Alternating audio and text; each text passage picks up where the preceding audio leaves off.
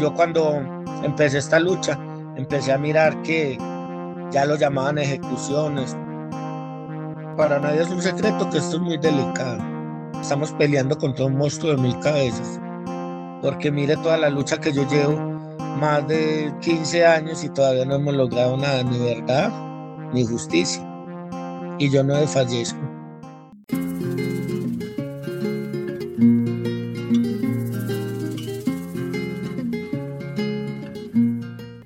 Para la memoria.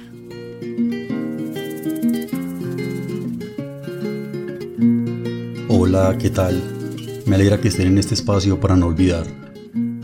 Comenzamos esta temporada con un ciclo de lo que se ha conocido como falsos positivos o ejecuciones extrajudiciales. En realidad hay varias formas de nombrarlo. Se trata de un hecho siniestro en la historia reciente de Colombia, en donde militares asesinaron a personas civiles para hacerlas pasar por insurgentes y obtener beneficios por ello. El 6 de marzo se conmemora en Colombia y en algunos países el Día de la Dignidad de las Víctimas de Crímenes de Estado. Con este ciclo queremos rememorar esta fecha. Mi nombre es Alderid y en compañía de mi amiga Natalia conduciremos el episodio de hoy. Bienvenidas y bienvenidos.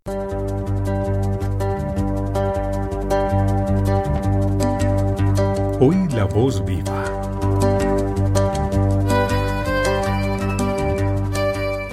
Hoy escucharemos la voz de Alex, integrante del colectivo Tejiendo Memorias y el Movimiento Nacional de Víctimas de Crímenes de Estado, conocido como el Movice. Alex desde el año 2006 lucha por la verdad, la justicia y las garantías de no repetición después del asesinato de su hermano y de su tío. Él es Alex.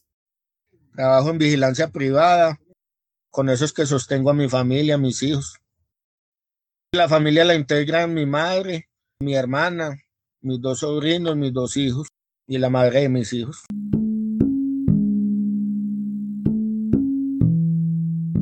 Comúnmente escuchamos la expresión falsos positivos, pero Alex nos cuenta cómo deberían nombrarse. Todos sabemos que al principio cuando esto empezó a ocurrir, los llamábamos falsos positivos, los mal llamados falsos positivos. Pero eso fue adquiriendo un nombre técnico y ya los, ya, solemos llamar ejecuciones extrajudiciales. Y, y, en la G los llaman bajas ilegítimamente presentadas en combate por la fuerza pública.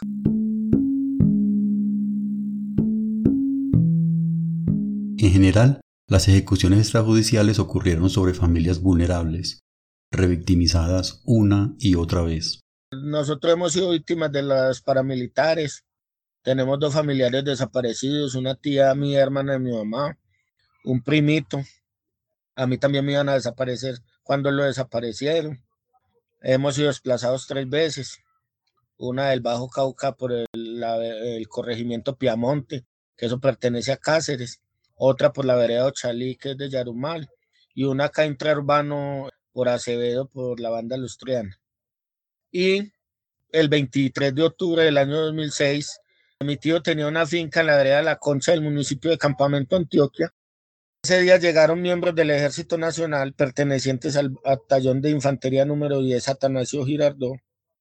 Entraron a la finca, revolcaron todo, rompieron los bultos de café, buscando armas, buscando droga, agrediendo a mi tío y a mi hermano los tiraron ahí al piso mientras ellos rebuscaban todo y luego aproximadamente a las 7 de la mañana los subieron a la carretera y allá los ejecutaron y los hicieron pasar como guerrilleros del ELN. Un mes antes de que ellos los, ejecutaran, yo estuve en vacaciones allá en la finca de mi tío. Vi a la, al FURA, la Fuerza de Despliegue Rápido del Ejército. Entonces, en primer momento, cuando yo hago la denuncia, yo miento es al Fulga.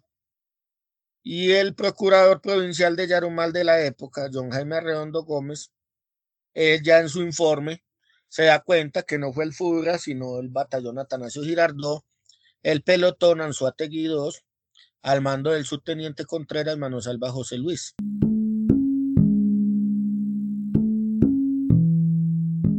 Hay más indicios acerca del por qué sospechaban del ejército se sabía que era el ejército porque la compañera sentimental de mi tío, cual tenían un hijo y estaba en ese momento en embarazo, ella no avisa inmediatamente cuando se los llevan, sino que ella deja pasar el tiempo. Aproximadamente le avisó a mi mamá como a las once y media de la mañana. Yo le hago el reclamo a ella que por qué no, porque no había avisado antes. Y ella me dice estas palabras. Ah, es que yo estaba, estaba esperando que los mataran. Cosa que me, me sorprendió. Y resulta que ella también recibió dinero por esa situación. ¿Y eso ustedes cómo lo descubrieron? Porque ella era desesperada diciéndome que bajara a la finca, que ellos no me hacían nada. Y yo, ¿quiénes son ellos? Que el ejército. Y yo, es que usted es muy amiga de ellos, ¿o qué?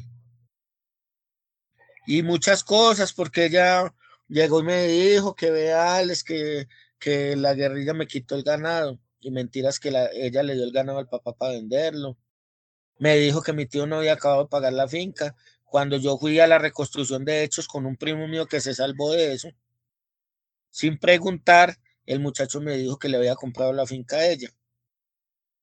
Entonces, mire que primero cae un mentiroso que un cojo.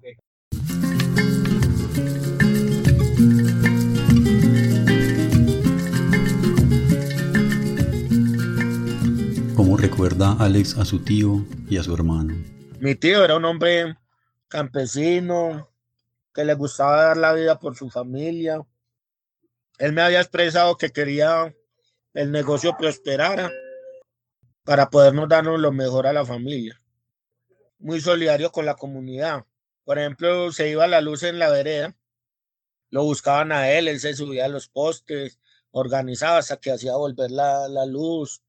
Eh, por ejemplo, si una familia no tenía con qué mercar, él llegaba y le aportaba el mercadito para la quincena o para el mes. Era una persona que quería salir adelante, que sufrió la violencia desde niño también, pero que no lo dejaron. ¿Y cómo era tu hermano? Mi hermano. Era el ser más maravilloso del mundo.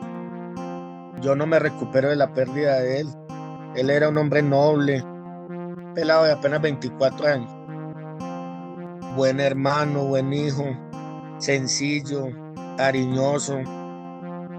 Nunca ponía problema por nada, siempre pensando en, salir adelante para poder ayudarle a mi mamá y, y ayudarme a mí.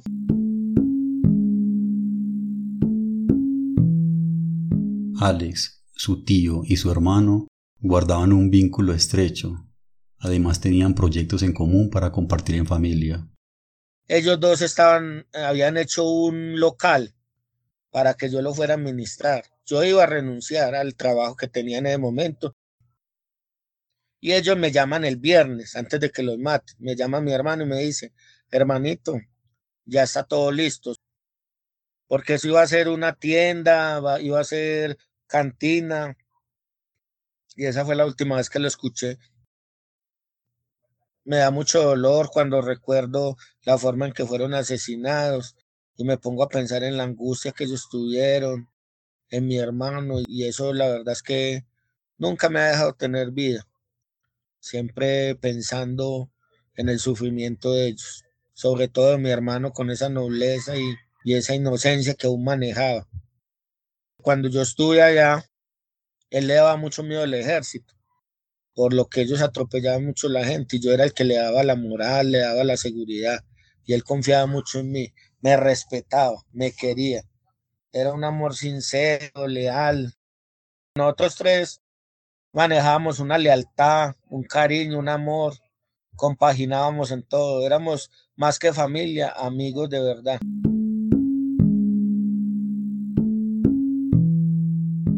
Llegados a este punto, Tal vez ustedes estén preguntando, ¿cómo seleccionaban a las personas que iban a matar? ¿Por qué precisamente escogieron a su tío y a su hermano? El modo operandi es por chismes, señalamientos, falsas promesas de empleo. Yo cuando empecé esta lucha, empecé a mirar qué, qué era eso. Ya lo llamaban ejecuciones. A mí me tocó duro, señalamientos, amenazas, persecución. Toqué irme de acá de mi casa. pusieron una foto de las que le sacaron de la, de la billetera a mi hermanito y la pusieron que me buscaban como guerrillero en el municipio de Santo Domingo, Antioquia.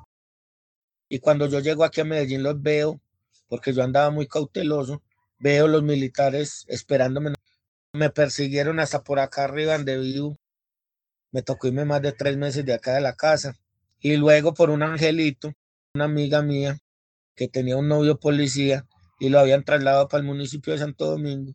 Y el primer día que ella fue a hacerle la visita, entrando a la estación de policía, lo primero que vio fue la foto mía. Me buscaban como guerrillero. Y ahí mismo ella hizo repulsa, así como en la sombra. Los policías le dijeron, ¿usted conoce a ese man? Eh, díganos dónde está, que nosotros le damos una millonada y la protegemos. Ella le dijo, no, no, no, yo no lo conozco. Cuando entró a la habitación con el novio de ella, ella le dijo, yo lo conozco, él es amigo mío. Y él le dijo, dígame dónde está, que yo voy por él, vamos por él, vea. Y ella le dijo, no, me hace el favor y con él no se va a meter. Ella me vino y me contó. Yo me presenté a la Procuraduría. La Procuraduría me entregó a la Fiscalía, pero me acompañaron en todo ese proceso. Ellos investigaron y me dijeron, no, Alex, usted no debe nada.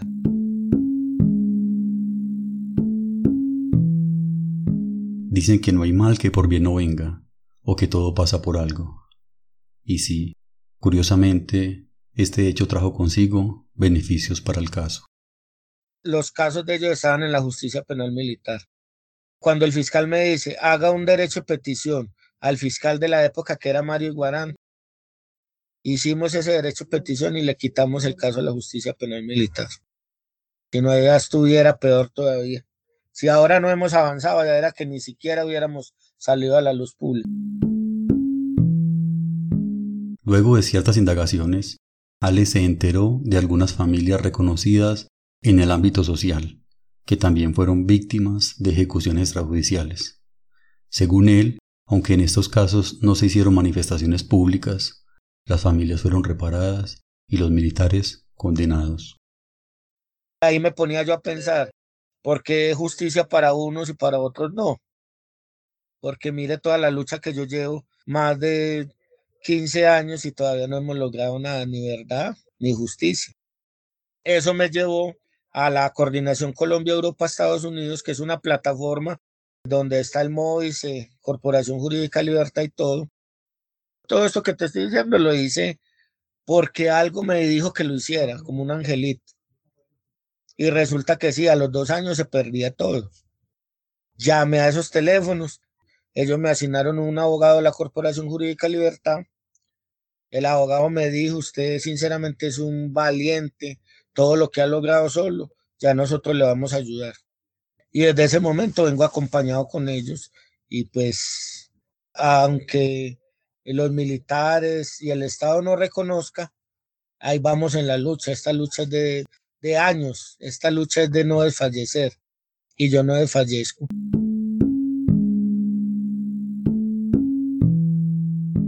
Según Ales, la práctica de ejecuciones extrajudiciales va más allá de lo que hemos conocido. En sus indagaciones halló casos similares. Yo también había escuchado, por ejemplo, la Operación Orión. Yo trabajé en el Hotel Sheraton.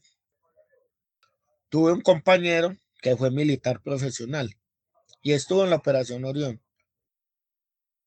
Él me decía, Alex, yo me salí porque yo no aguantaba eso jóvenes, cinco o seis jóvenes, levantaban la mano, miren, nosotros no somos nada, y los fumigaban, los, los ejecutaban ahí.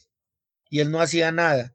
Y le decían, ah, usted no quiere participar, está del lado de ellos. Entonces mire a ver qué hace o si no lo matamos a usted también. ¿Y el qué hizo? Renunciar a eso. Sino que los que pusieron el, dedo en la llaga fueron las madres de Soacha, eso hay que reconocérselo.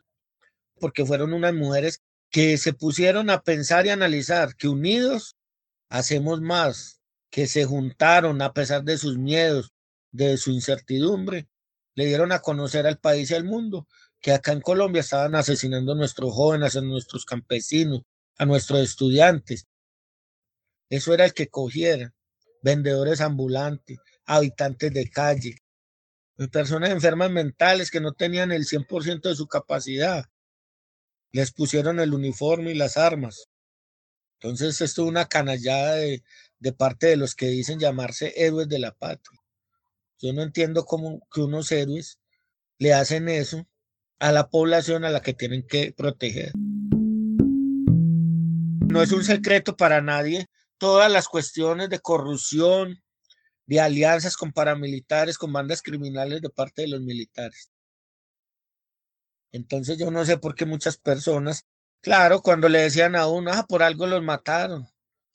Y yo solamente les decía, pídanle a Dios y yo mismo le voy a pedir a Dios que usted no pase por eso.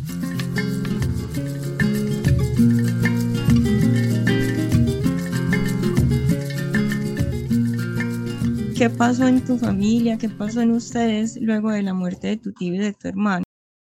Yo quise tomar las banderas de esa lucha, que para nadie es un secreto que esto es muy delicado. Estamos peleando contra un monstruo de mil cabezas, personas que tienen ojos en todas partes y que no les basta con que asesinen a nuestros familiares, sino que enseguida llegan a amenazarlos. Llegan a amenazar a los familiares para que no hagan denuncias. Cuando yo fui a la reconstrucción de los hechos allá donde era la finca de mi tío, se me acercaron unos militares y me dijeron, hermano, perdón, le pedimos perdón por todos esos canallas que eh, manchan el uniforme, manchan la honra del ejército. No todos somos así. Y yo tampoco lo juzgo a todos, pero está la incertidumbre para saber quiénes son los buenos. Para usted mirar Natalia Alderit en esos supuestos actos de, perdón. Nosotros los llamamos así, pero ellos los llaman actos de disculpas, de pedir disculpas. O sea que usted me pide disculpas a mí porque me mató mi familiar. Yo creo que ellos deben de ponerse en serios, de mostrar el valor, la lealtad, el honor que tienen.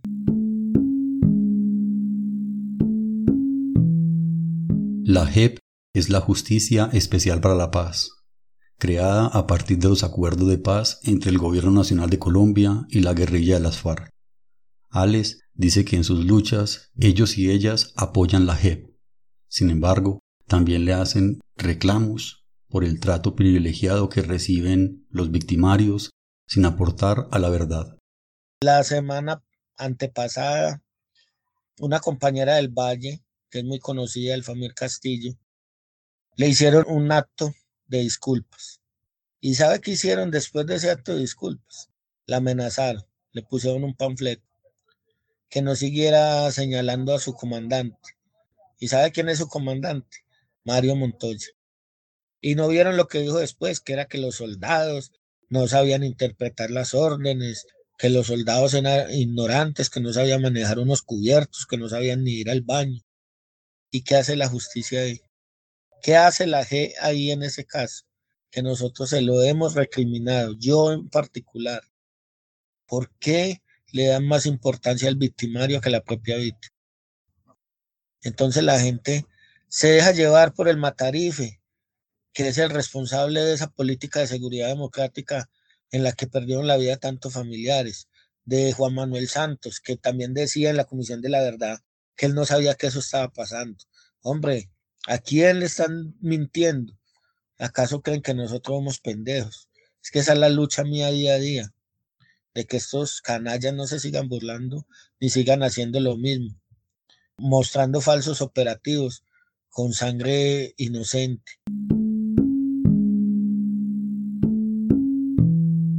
Me estaba preguntando ahorita, por ejemplo, por el derecho a la reparación pues que ya muchas víctimas lo han dicho, es que nada me devuelve a mis seres queridos y efectivamente, pues así es.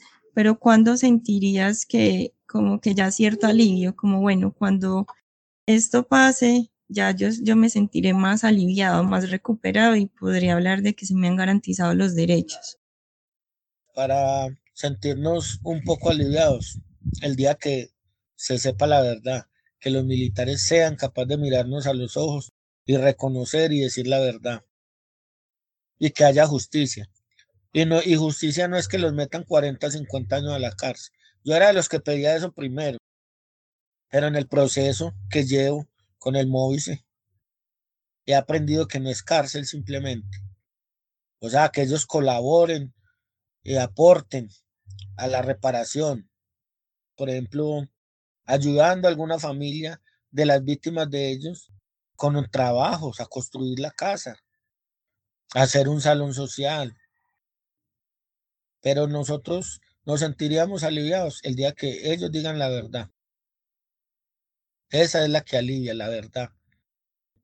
En este país muchos no quieren que se sepa la verdad, ni por lo ocurrido con los paramilitares, ni lo ocurrido con la guerrilla, ni lo ocurrido con estas ejecuciones extrajudiciales que, como le decía yo al periodista Néstor Morales el año pasado cuando ganamos eh, la pelea, la batalla que teníamos con los militares por el tema del mural ¿Quién dio la orden? La campaña por la verdad. Eh, él decía que por qué nosotros juzgábamos a los militares si ellos no han sido condenados.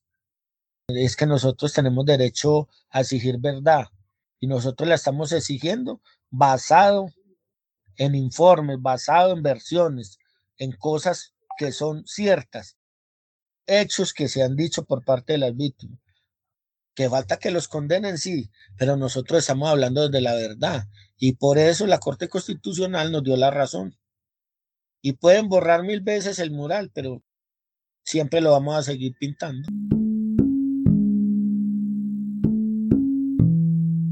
Cuenta cómo integró los movimientos de los que ha hecho parte. No sé si ustedes saben que todos los 6 de marzo son los días de la dignidad de las víctimas de crímenes de Estado. Eso lo celebramos acá y lo celebran en varias partes del mundo, donde tenemos personas exiliadas y la gente que conoce el trabajo del Moise. Trabajo muy bonito, el Móvil hacen parte más de 250 organizaciones de derechos humanos y de víctimas. Es apoyado por la Coordinación Colombia-Europa-Estados Unidos. Pues nos están dando capacitación cada mes. Nosotros tenemos el Comité Regional de Impulso, que es el CRI, donde vamos planeando mes a mes las actividades que vamos a realizar en la semana del detenido del desaparecido, en las conmemoraciones, por ejemplo, de, la vereda de la esperanza, de la operación Orión, de las víctimas de ejecuciones extrajudiciales. Dice que la pandemia limitó su acción en un primer momento, pero siguen luchando. Yo soy, hago parte del equipo coordinador del MODICE acá en Antioquia. Eso para mí es un orgullo me tienen en cuenta para actividades a nivel nacional, a nivel internacional. Entonces, para mí ellos son mi segunda, mi segunda familia. Yo los invito a ver ese video, que fue mi primera intervención con el MOIS. Dice 6 de marzo del 2009 en Medellín.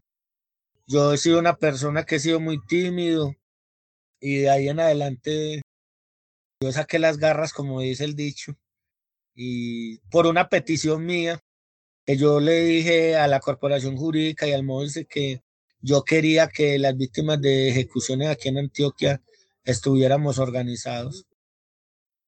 Ellos hicieron el esfuerzo y se creó el grupo, el colectivo Tejiendo Memorias. En el 2017, vamos a cumplir cinco años. Y ahí vamos.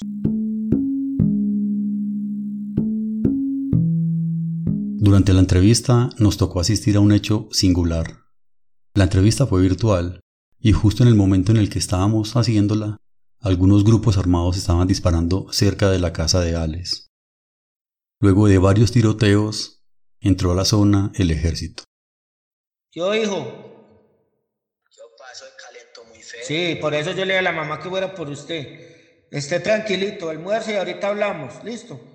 Estoy en una entrevista, papi, ya estoy contento porque están en la casa. Me van a poner a salir por ahí, listo. Ya el ejército subió por acá, está, está en el morro.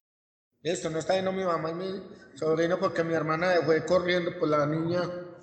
Eso está muy caliente. Ah, es que el ejército se metió a capturar a los que están dándose en plomo acá. Ya ustedes sabrán qué siento yo cuando hay un soldado cerca. Nosotros llevamos, vamos a usar 18 años viviendo en esta vereda, una vereda olvidada por el Estado colombiano. No tenemos una vía que sea acorde con más de 25 mil habitantes que vivimos en esta vereda. No tenemos agua potable. El agua que llega aquí es contaminada totalmente. Ni, ni el gobierno departamental ni nacional miran para este lado. Es algo muy triste y por eso ocurren estas peleas territoriales, como ocurre en todo el país. Hay personas que, que nos ven como unos enemigos, a quienes nos ha tocado sufrir de tal manera la violencia.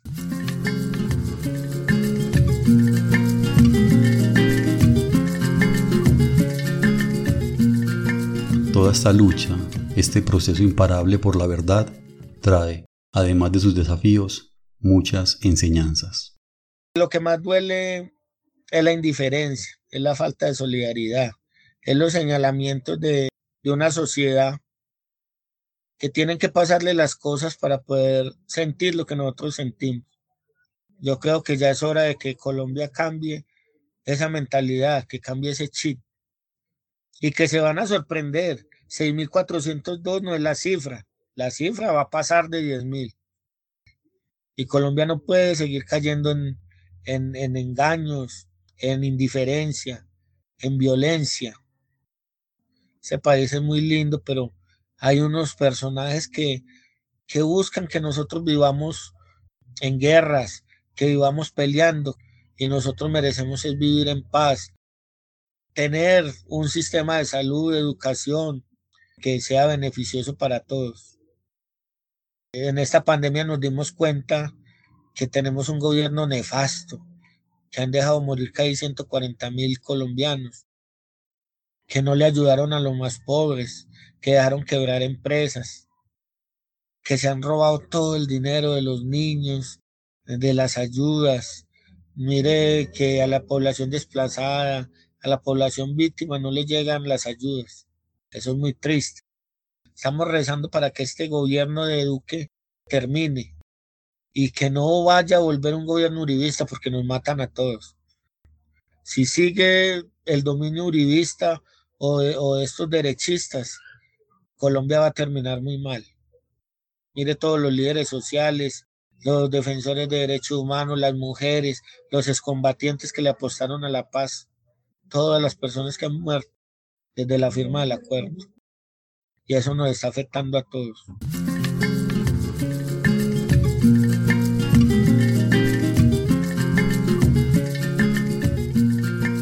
Muchas gracias Alderir, a Natalia, por dar a conocer estos hechos, que son muy dolorosos cada que nosotros estamos en un escenario enfrentando lo que sea. Es muy doloroso, pero hay que hacerlo, porque es que el mundo y Colombia tienen que darse cuenta que esto es una realidad. Esto se hace con el fin de que no, se le, no le ocurra a nadie más lo que nos pasó a nosotros. Pero fue una charla amena, fue algo que, que me gusta hacerlo porque yo soy de los que pienso que hay que ir de frente y sin miedo y dando a conocer estos hechos que han sido muy dolorosos y que siempre van a estar en nuestra memoria. Y que es muy grato encontrar personas como ustedes que se preocupen y que se interesen por nuestras historias y darlas a conocer. Yo creo que eso también construye país, eso también ayuda a que estas cosas no vuelvan a suceder y esto ayuda para que la población se siga informando de que los falsos positivos, los mal llamados falsos positivos, las ejecuciones extrajudiciales, es una dura realidad y que pasaron en el, en el, en el paro nacional, pasaron porque la policía, como esa agente estatal, también desapareció, también ejecutó jóvenes que salieron a pelear por sus derechos. Gracias a ustedes por la invitación. Espero que me sigan invitando. si les gustó este episodio, no duden en compartirlo. Este programa lo encuentran en cualquier plataforma de podcast. Pueden escribirnos al correo electrónico vocesparalamemoria.uda.edu.co. Nuestra gratitud para Alex por confiarnos su historia y por los vínculos establecidos. En la conducción de este episodio, Alderid y Natalia. En la elaboración del guion y la producción, Alderid. Voces para la Memoria es un programa hecho desde la Universidad de Antioquia por Alderit Gutiérrez del Pregrado en Desarrollo Territorial, Natalia Cardona del Instituto de Estudios Regionales, Ana María Tangarife y Lady Ruiz de la Escuela Interamericana de Bibliotecología. Voces para la Memoria, un espacio para no olvidar.